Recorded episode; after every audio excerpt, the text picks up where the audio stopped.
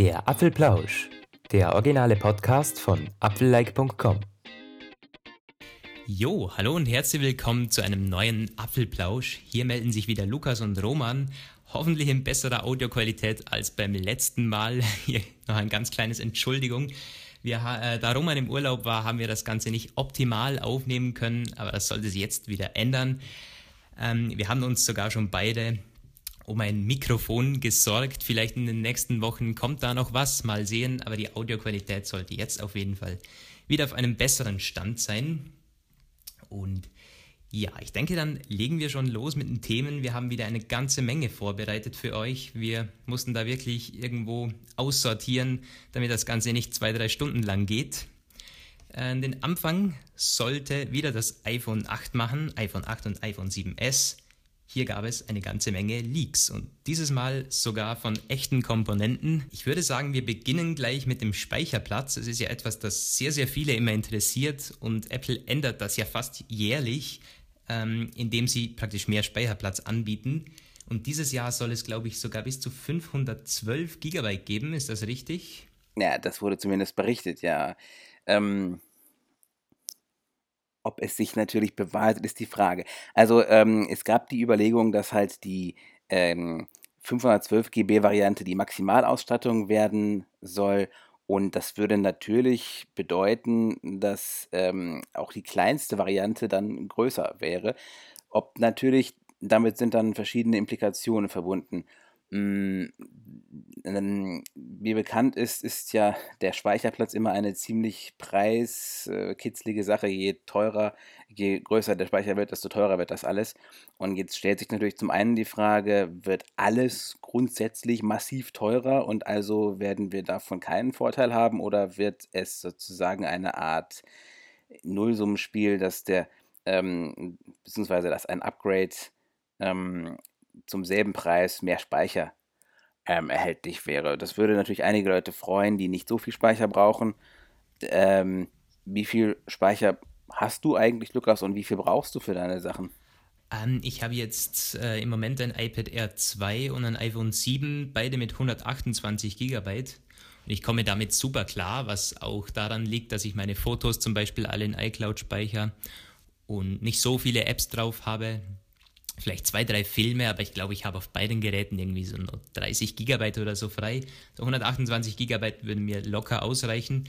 Wenn Apple hier dazwischen diesen 256 Gigabyte Schritt macht, würde ich wahrscheinlich das wählen, weil mir 64 vielleicht zu wenig wären. Aber 512 Gigabyte, ich meine, das ist gleich viel wie mein MacBook, das hier vor mir steht. Und ich meine, ja. das ist zur Hälfte gefüllt. Von dem her, naja. Das äh, du hattest vorhin mal gesagt, 512 Gigabyte, äh, damit wirst du gut klarkommen, oder wie? Ja, viel hilft viel, sage ich zumindest. Also ähm, ich habe jetzt zurzeit 256 GB am iPhone ähm, und ich bin immer schon Speicherjunkie gewesen. Ich habe eine riesengroße Musikmediathek und ähm, aber es ist schon skurril, wenn ich mir vorstelle, dass mein letzter Mac, den ich dann vor einer Weile ähm, abgegeben habe, mh, mm, das war ein MacBook Air, das hatte ähm, glaube ich, nur 128. Also da muss man dazu sagen, ich hatte äh, ganz, ganz früher mal ein MacBook Pro, das habe ich dann irgendwann sehr dramatisch äh, zerstört, in der Uni noch und ähm, das ist seinem Kaffee zum Opfer gefallen. Dann musste ich mir umgehend ein neues kaufen und da war dann irgendwie nur äh, ein MacBook Air 128 GB vorrätig. Alles andere hätte irgendwie, weiß nicht, zwei Wochen gedauert oder so, bis sie das dort hätten. Wir haben leider keinen Apple Store bei uns in der Stadt. Und ähm, das wenn man jetzt bedenkt, so wie viel Speicher mein jetziges iPhone hat und wie viel Speicher die Macs in den Standardkonfigurationen haben, das wurde auch in verschiedenen Apple-Blogs äh, diskutiert, dass die dann, dass Apple dann in ähm, Spektren äh, vorstößt, wo man sich fragen muss, ob man dann auch an der Preisschraube der Speicherausstattung für den Mac drehen müsste. Wir wissen ja nicht nur beim iPhone kostet es ungefähr ein Hunderter immer mehr, wenn man mehr Speicher möchte, mittlerweile sogar noch mehr, sondern beim Mac ist es noch schlimmer, da ähm, wenn du da eine höhere Stufe nehmen möchtest, dann sind es gleich ein paar hundert Euro. Ich habe mir dann ähm, das sozusagen die erste Erweiterung fürs, fürs MacBook Pro jetzt schon gegeben, also auch 512 wie du, Lukas. Aber ja. es ist schon eine komische Vorstellung, wenn ähm, MacBook und iPhone gleich viel Speicher haben, in der Tat. Ja, das ist schon. Mir fällt gerade ein, gestern hat mich eine Kollegin gefragt, die sich jetzt ein MacBook Air für die Uni kaufen will, ob 128 GB denn ausreichend sind. Also sie kennt sich gar nicht aus damit, sie weiß wahrscheinlich nicht mal, wie viel so ein durchschnittliches Word-Dokument wiegt. Aber ich habe ja gesagt, auf jeden Fall auf 256 gehen beim Mac. Und jetzt diskutieren wir darüber, was 512 im nächsten iPhone gibt. Also schon ziemlich krass eigentlich an dieser Stelle. Da müsste man theoretisch ja. eigentlich schon auf jeden Fall äh, den nächsten Mac, den man sich holt, ein Terabyte springen lassen. Und das geht dann wahrscheinlich wieder richtig ins Geld, wenn sie nicht irgendwas ja, ändern. Ja. Wobei ja auch die, die Speicherlage weltweit ist ja auch angespannt. Die NAND-Chips-Produktion ist, ist äh, unter Druck. Und ähm, Apple ist dafür bekannt, dass es den Wettbewerbern auf den Markt leer kauft. Es wird also mit Sicherheit wahrscheinlich eher keine Entspannung geben, was die, Preisentwicklung bei den Speichermodulen angeht. Aber lassen wir uns da mal überraschen. Ihr könnt ja an der Stelle, ähm, das haben wir vielleicht ein bisschen zu kurz kommen lassen, kommentiert doch mal euren Speicherbedarf in den Kommentaren bei YouTube, bei Facebook, bei ähm, äh, in der App natürlich auch. Wie viel Speicher braucht ihr auf eurem äh, iPhone und ist es, ist, es, ähm, ist es naheliegend, Mac und iPhone mit gleich viel Speicher zu haben? Sollte der Mac mehr haben? Wie äh, ist da eure Meinung zu? Gut. Ähm, wir machen weiter mit, äh, ich würde sagen, mit den Komponenten-Leaks. Äh, ich, ich finde das immer sehr, sehr spannend, weil in den letzten Jahren ja praktisch viele, äh, es gab schon viele Komponenten-Leaks von an, angeblich echten Komponenten, die dann so teilweise schon im Juli oder Juni geleakt wurden. Beim iPhone 8 und 7S haben wir es jetzt August, Ende August und jetzt tauchen die ersten auf. Also das, das soll schon was heißen. Jetzt aber gleich äh, in einer großen Zahl. Apple hat fürs iPhone 8 meines Wissens, äh, nicht Apple natürlich, aber die Leaker haben fürs iPhone 8 einige, ich glaube, äh, das Logic Board ist aufgetaucht, sowohl fürs 7S als auch fürs 8er. Und wie sieht's Und aus? das beim 7S fast gleich wie beim Vorgänger, beim 7er, was darauf schließen lässt, dass wir hier was wir eigentlich schon wissen, keine großen Designänderungen bekommen, zumindest was das Innenleben anbelangt und auch äußerlich soll es sich ja nur auf der Rückseite unterscheiden. Wobei nur unter Anführungszeichen für eine S-Variante wäre so die andere Materialwahl ja eigentlich schon was Besonderes. Und beim iPhone 8 hatten wir da bei den Komponenten auch die Front meines Wissens. Das OLED-Display ist aufgetaucht, was eigentlich alles im Prinzip nur bestätigt, was wir schon wissen durch irgendwelche Berichte und irgendwelche Leaker. Aber es ist irgendwie immer cool, dass es dann nochmals irgendwo auftaucht als Bild. Ist ja immer ein ganz anderer Beweis dann. Ähm, sonst, ich fand also mit, Abstand den witzigsten Leak fand ich ja, also Leak ist es nicht wirklich, aber was da aus dem Foto mit Tim Cook für einen Strick gedreht wurde. Das ähm, berühmte Hosentaschenfoto, wir berichteten auch. Das, ja, genau. Also da meinten ja manche, sie würden da schon ein iPhone 8 irgendwo in der Hosentasche sehen.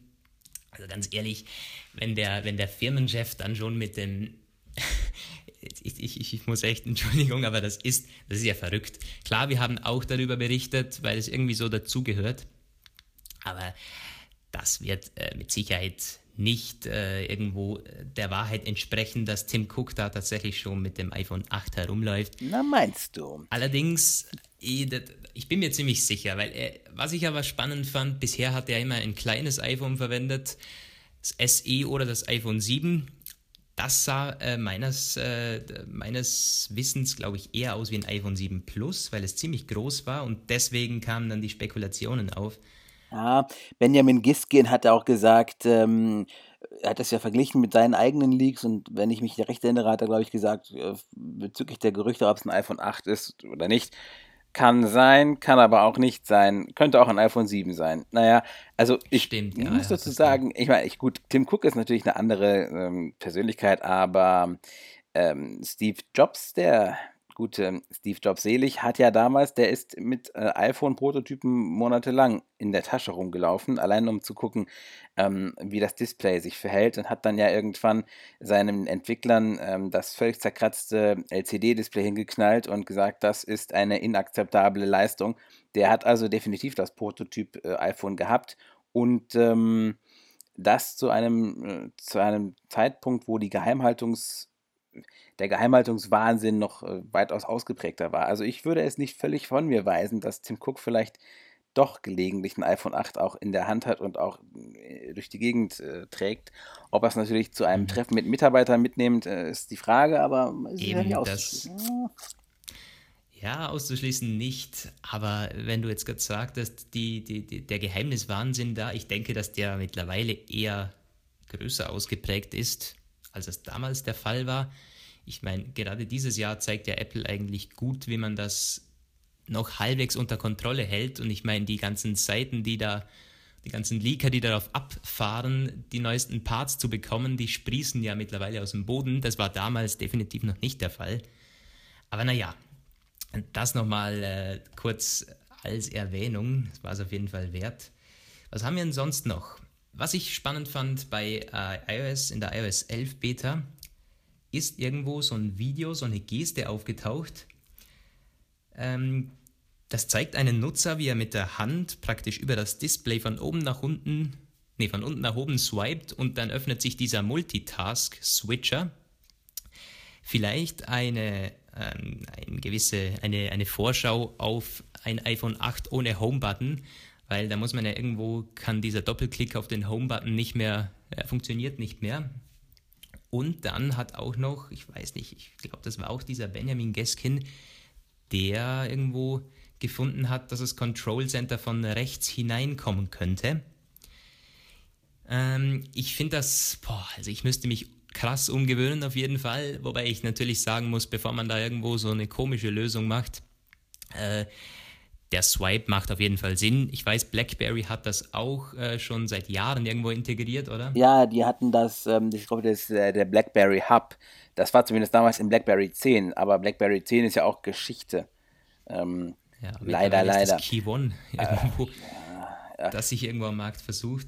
Aber, ähm, also, was die Sache mit dem Kontrollzentrum betrifft, muss ich sagen, fände ich es nicht sehr logisch, wenn es sich, wenn es sich quasi von der Seite reinschieben würde, weil das, ähm, wobei, ach, ich verwechsel immer Kontroll- und Benachrichtigungs-, also Mitteilungszentrum.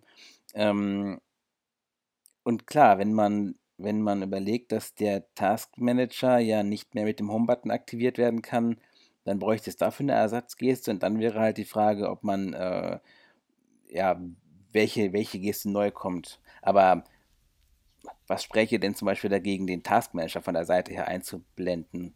Jetzt mal so. Ja, dann könnte man das Kontrollzentrum lassen, wie es ist. Sie haben ja sogar diese 3D-Touch-Geste weggelassen, wo man direkt ja. zum Taskmanager gekommen ist, beziehungsweise zu diesem Multitask-Switcher.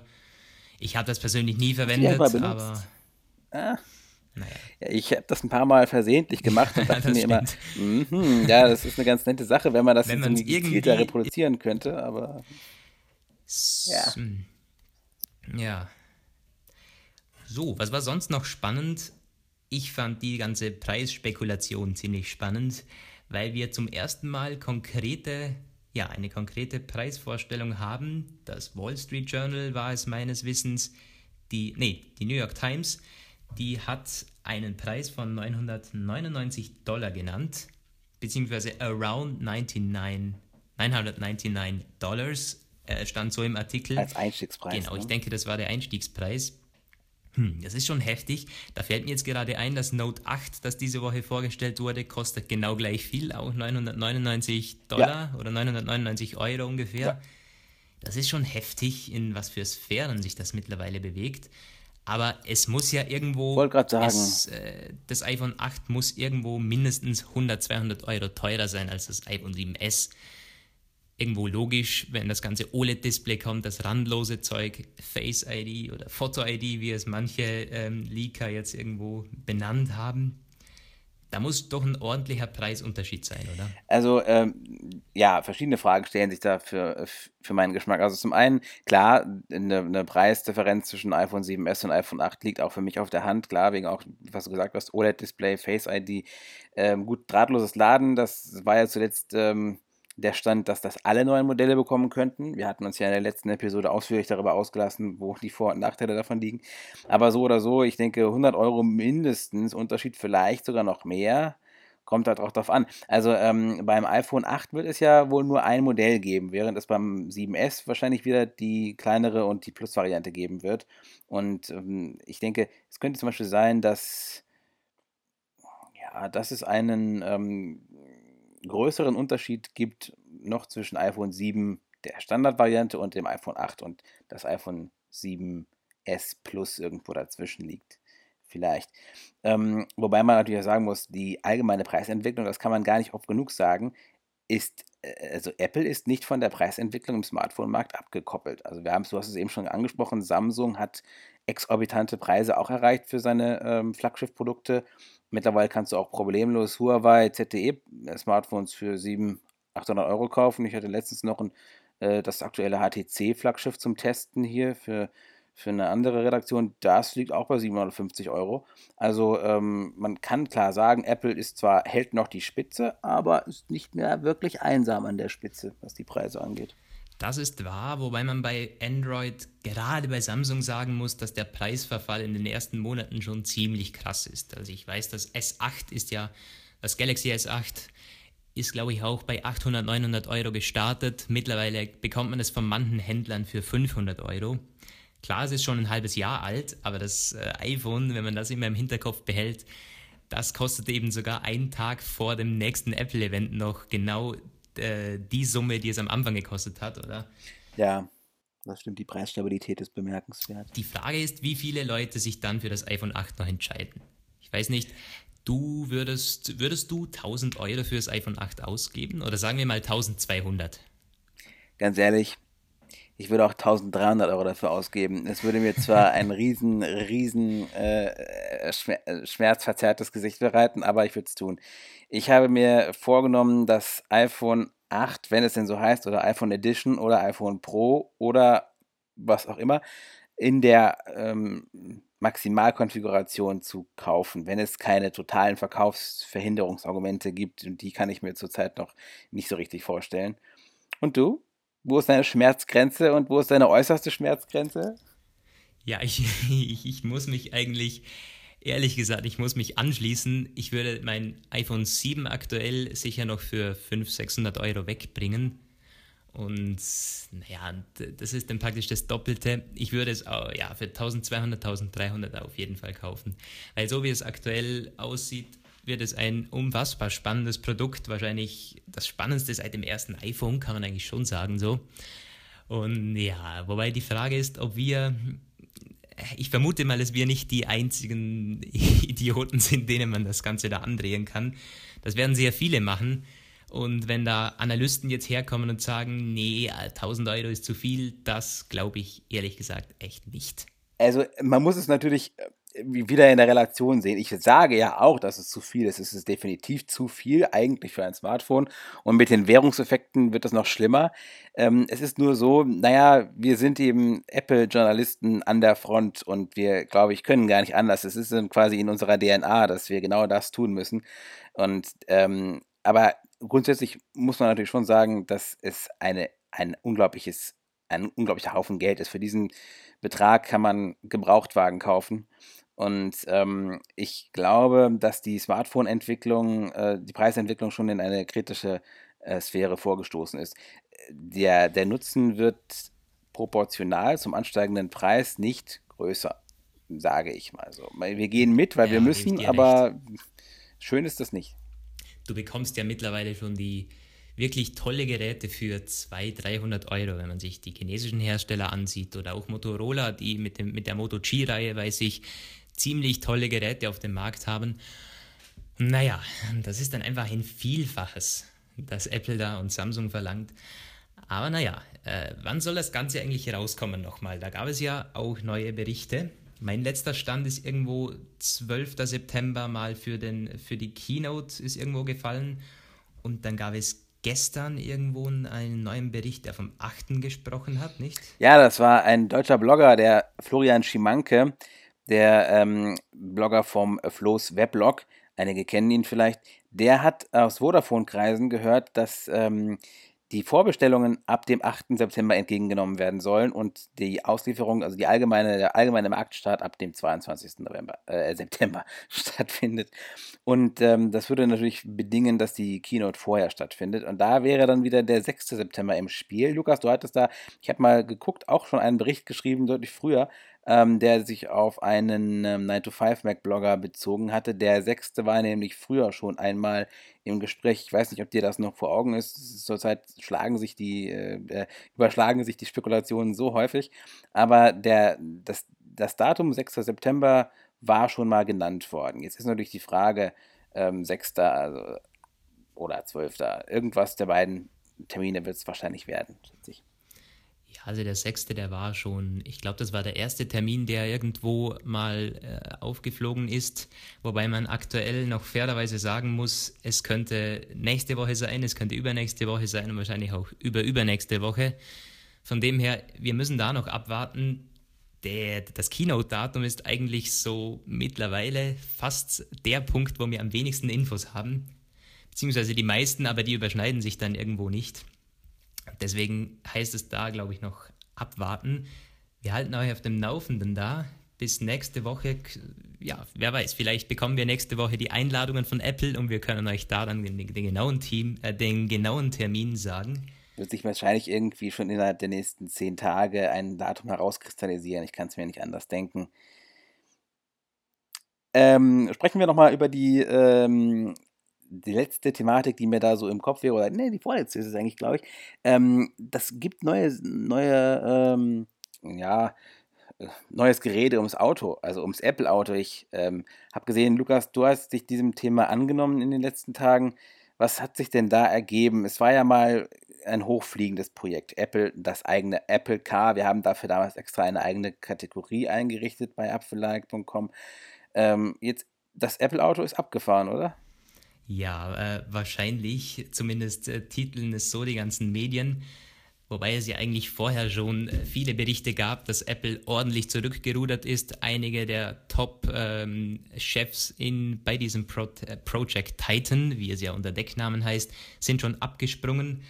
Aber jetzt gab es einen ziemlich spannenden, konkreten Bericht vom Wall Street Journal, war es, glaube ich, und die berufen sich auf fünf Mitarbeiter, die anscheinend nahe bei diesem Projekt Mitarbeit, äh, mitgearbeitet haben. Und da ging es erstens darum, dass Apple sich jetzt wirklich von dem Bau eines eigenen Autos distanziert hat, aber zum anderen noch viel spannender, was Apple ursprünglich plante. Und da war im Gespräch ein Auto, das kein Gaspedal mehr hat, keinen, äh, kein Lenkrad mehr, wo man sich einfach nur hin, äh, hineinsetzen kann, das Zielort vielleicht Siri sagen kann, äh, den Zielort und das Auto fährt dann hin. Johnny Ive war anscheinend total hinter diesem Gedanken, der wollte nämlich ein Auto designen, das komplett alleine fährt. Andere im Team, ich glaube, das war, wie hieß denn der, Steve, äh, Steve irgendwas, die wollten noch ein Auto machen, das man manuell auch noch bedienen kann. Und da gab es dann irgendwie die Streitereien.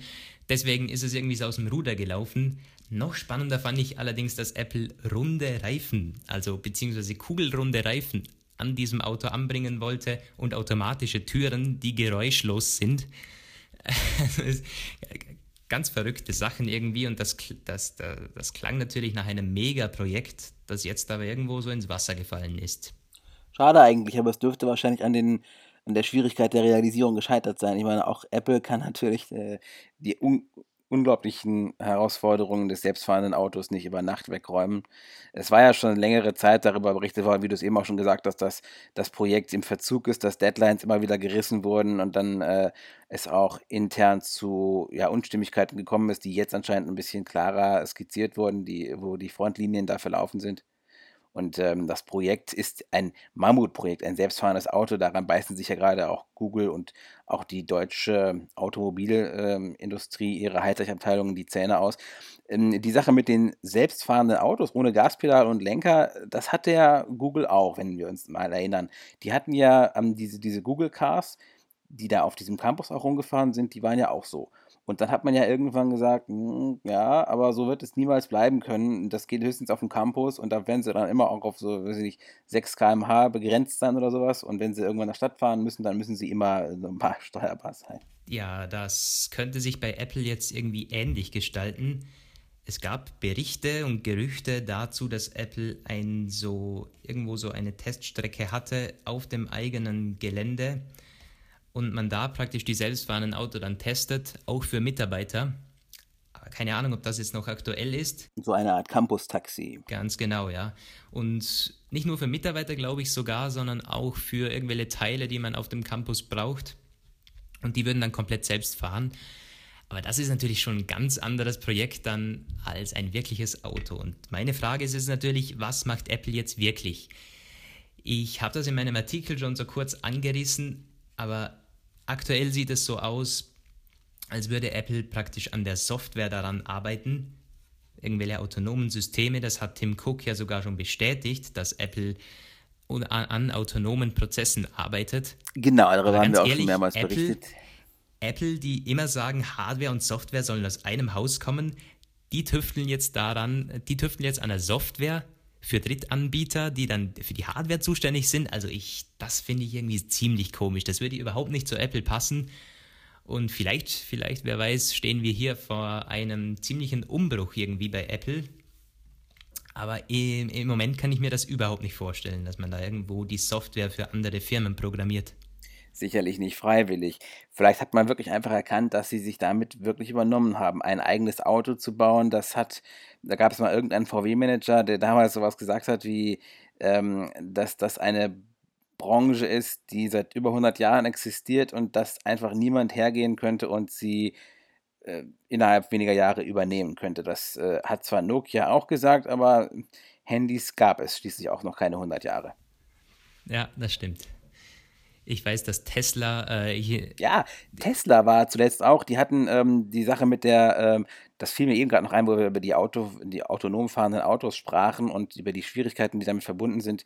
Tesla-Chef äh, Elon Musk, der soll seine, ähm, seine Mannen ziemlich unter Druck setzen, dass er ähm, innerhalb ja, weniger Monate oder noch in diesem Jahr ein vollkommen selbst eine, eine autonom gesteuerte Reise von New York nach Los Angeles äh, Unternehmen unternommen werden soll. Und das soll dazu geführt haben, dass verschiedene Manager und hochrangige Entwickler das Unternehmen zu jetzt verlassen haben, weil sie mehr oder weniger offen vorwerfen, dass dieser Autopilot, diese Autopilot-Entwicklung zu ambitioniert vorangetrieben wird und eventuell sich davon zu viel versprochen wird, sie eventuell nicht mehr sicher ist.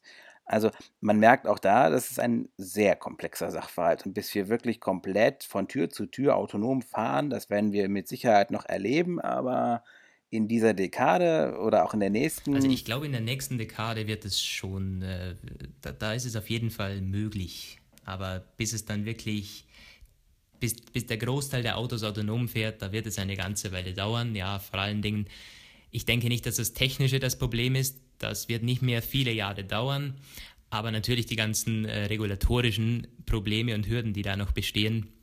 Ich weiß, dass Elon Musk mal gesagt hat, das wird sicher noch fünf Jahre, nachdem das technisch völlig ausgereift ist, dauern, ähm, bis die äh, autonomen Autos dann in den meisten Ländern zugelassen werden, weil die natürlich wollen, äh, die wollen sehen, dass es viel, ein Vielfaches sicherer ist und dass die irgendwo keine Unfälle bauen, ist ja natürlich ja. klar. Also ja, das dazu, aber. Da könnten wir jetzt theoretisch vom Hundertsten ins Tausendste kommen, aber bevor wir uns hier in dieser Sache vollkommen verlieren, lass uns äh, das mal ein wenig wieder auf die Spur Richtung Cupertino bringen. Es gab da noch einige ähm, Spekulationen und Hinweise auch in Richtung Apple TV. Da ähm, soll es demnächst eine neue Box geben, ne? Jo, von Bloomberg Technology war dieser Bericht, ich glaube von Mark Gurman, der ja bei ähm, 9to5Mac jahrelang gearbeitet hat und die haben jetzt ziemlich zuverlässige Informationen bekommen, dass neben dem iPhone 8 und iPhone 7S und der Apple Watch Series 3 wir im September auf diesem Event auch ein Apple TV 4K mit HDR-Unterstützung bekommen werden. Ähm, ich finde, das ist äh, das kommt fast zu spät. Klar, besser jetzt als nie, äh, als äh, besser zu spät als nie. Aber da ist Apple ziemlich hinten dran. Wenn man sich jetzt die Konkurrenz ansieht, wie Google oder Amazon, die seit einigen Jahren da eigentlich auf den 4K-Zug aufgesprungen sind. Bei Apple liegt das natürlich auch daran, dass sie diese ganze iTunes-Anbindung haben und ein 4K Apple TV bringt nicht wirklich viel, wenn iTunes keine 4K-Filme zur Verfügung stellt. Und auch da gab es Neuerungen, denn Apple ist schon seit einigen Wochen anscheinend mit oder sogar Monaten mit äh, hochrangigen Filmindustrie-Zuständigen äh, da irgendwo in Verhandlung getreten, um 4K-Filme endlich auf iTunes zu bekommen. Genau. Das finde ich ziemlich spannend und dann würde das ganze Projekt auch irgendwo Sinn machen. Und da gab es auch ähm, Hinweise, dass äh, in äh, iTunes UK, äh, dass da kurzfristig ähm, ja, äh, mögliche Indizien darauf hindeuten, dass die Aufnahme von 4K-Filmen in den iTunes-Katalog vorbereitet wurde.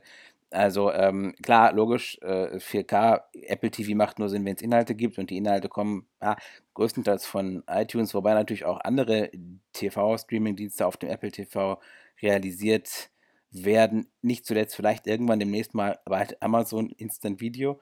Ähm, ja, ich stimme dir dazu mit dieser Einschätzung. Es ist teuer, es ist spät, wir haben darüber berichtet, der Marktanteil äh, vom Apple TV scheint in den USA zuletzt auf 15% zurückgegangen zu sein. Ähm, Amazon und Google laufen Apple davon. Und dann ist ja noch dieser andere Dienst dort in den USA sehr mächtig, der hier überhaupt keine Rolle spielt. Ich vergesse mal den Namen, aber er hat doch so einen komischen Namen. So. Ähm, Roku. War das Hulu oder HBO? Irgendwo? HBO ist natürlich immer Die richtig. Haben ja auch solche Dienste. Aber das war auch so etwas, was ja. Hardware und Software und Dienst in einem anbietet. Roku oder so, glaube ich, heißen die. Aber ich weiß nicht, ob man die wirklich auch so ausspricht. Okay. Hm, auf jeden Fall, die sind da sehr stark und Apple TV ist äh, unter Druck und wenn es sich wieder ähm, ja, auf, aufstreben soll, dann muss da auf jeden Fall was kommen. Persönlich ist es halt, äh, ich bin nicht unbedingt so der ganz große 4K äh, Must-Have-Mensch, wobei man ja auch da immer gucken muss, dass nicht alle Inhalte schon verfügbar sind in 4K, selbst außerhalb von iTunes nicht. Ähm, aber allein die stärkere Performance des Prozessors, die ja dafür dann nötig wäre, könnte auch damit ähm, einherbringen, dass ja, dass äh, die ganze Konsole ein bisschen, ein bisschen mehr Speed, ein bisschen mehr Saft bekommt, vielleicht ein bisschen attraktiver wird, auch als Spieleplattform und all solche. Äh ja, das stand in dem, in, in dem Bericht auch drinnen, dass auf jeden Fall ein schnellerer Prozessor kommen wird. Klar, ich meine, das Streaming vom 4K erfordert das dann auch. Ähm, die Frage ist, ob noch mehr kommt als dieser neue Prozessor und die 4K-Unterstützung. Ich weiß, dass Tim Cook auf der WWDC dieses Jahr zu dem ja ziemlich langweiligen tvOS-Update hinten dran noch gesagt hat, zu tvOS werden wir euch später im Jahr noch viel mehr zeigen.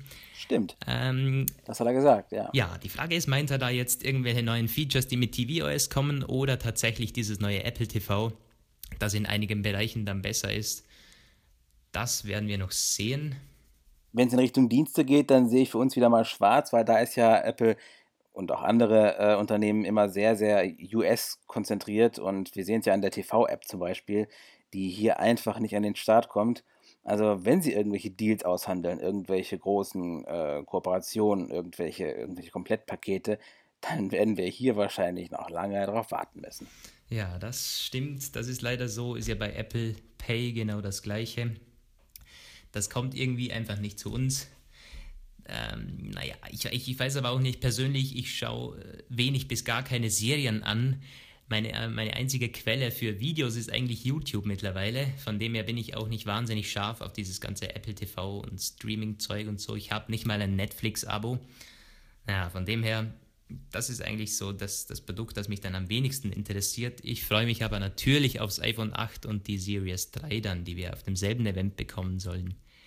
Vielleicht noch, äh, was wir ganz kurz erwähnen könnten, wenn wir schon beim Event sind, wo findet das statt? Denn wir hatten gestern wieder einen tollen Drohnenflug irgendwo bekommen auf YouTube und der zeigt ein Steve Jobs Theater, das von innen ziemlich fertig aussieht.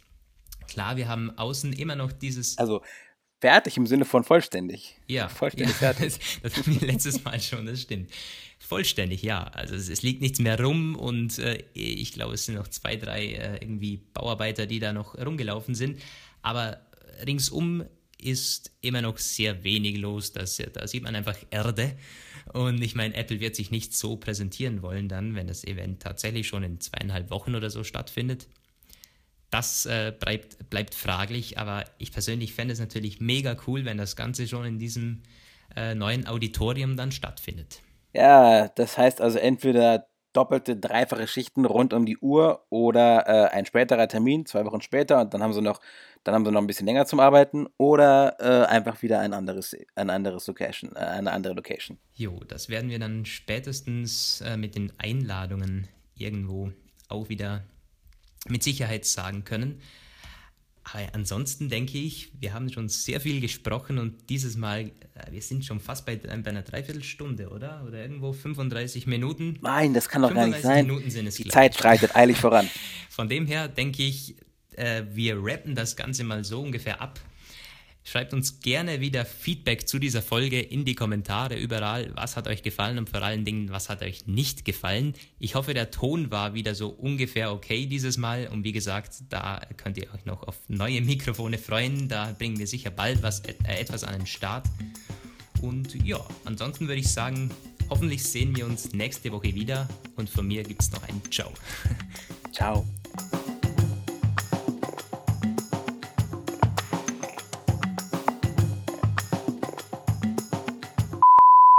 Wie machen wir das Ganze jetzt? Ich könnte nochmal einhaken, vielleicht beim Speicherplatz.